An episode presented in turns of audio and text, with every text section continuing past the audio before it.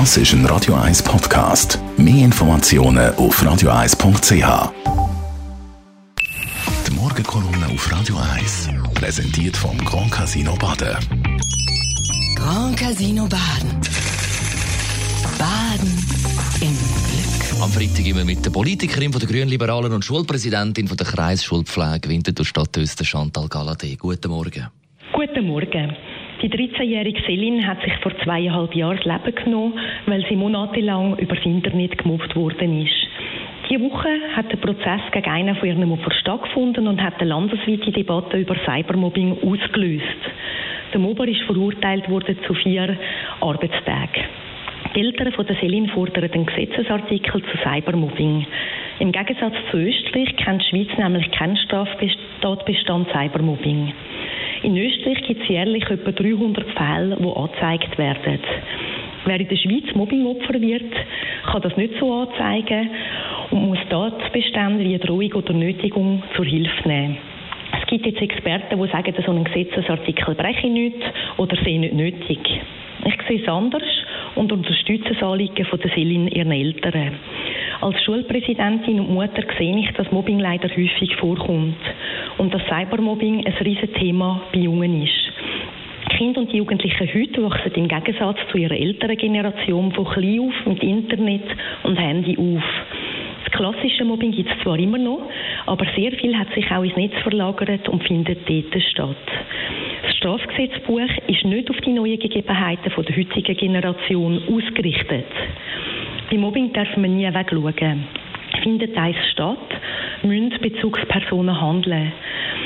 Es löst sich auch nie einfach von allein auf. Die Opfer werden meistens schwer traumatisiert und tragen die Folgen davon ihr Leben lang.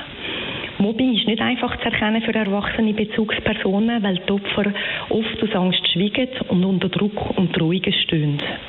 Mobbing im Netz ist für Erwachsene nochmal schwerer festzustellen, wenn das Kind nicht von sich aus redet. Darum ist Mobbingprävention wichtig. Es ist meiner Meinung nach aber auch wichtig, dass wir als Gesellschaft Grenzen setzen und klare Signale senden. Signal, dass bei Mobbing Nulltoleranz gilt und dass es Konsequenzen hat. Signal, dass Opfer Recht haben und geschützt werden, auch vom Gesetz.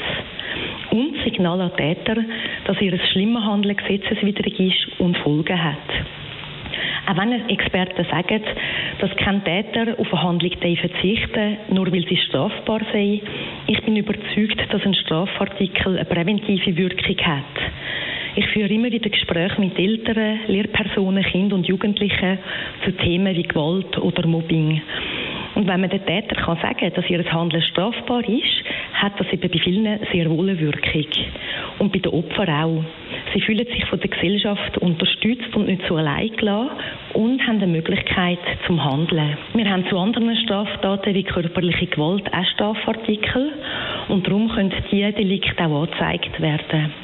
Ich hoffe, dass der Selin ihre Eltern bei den Politikern Gehör findet und dass die Gesetzgebung zeitgemäß angepasst wird.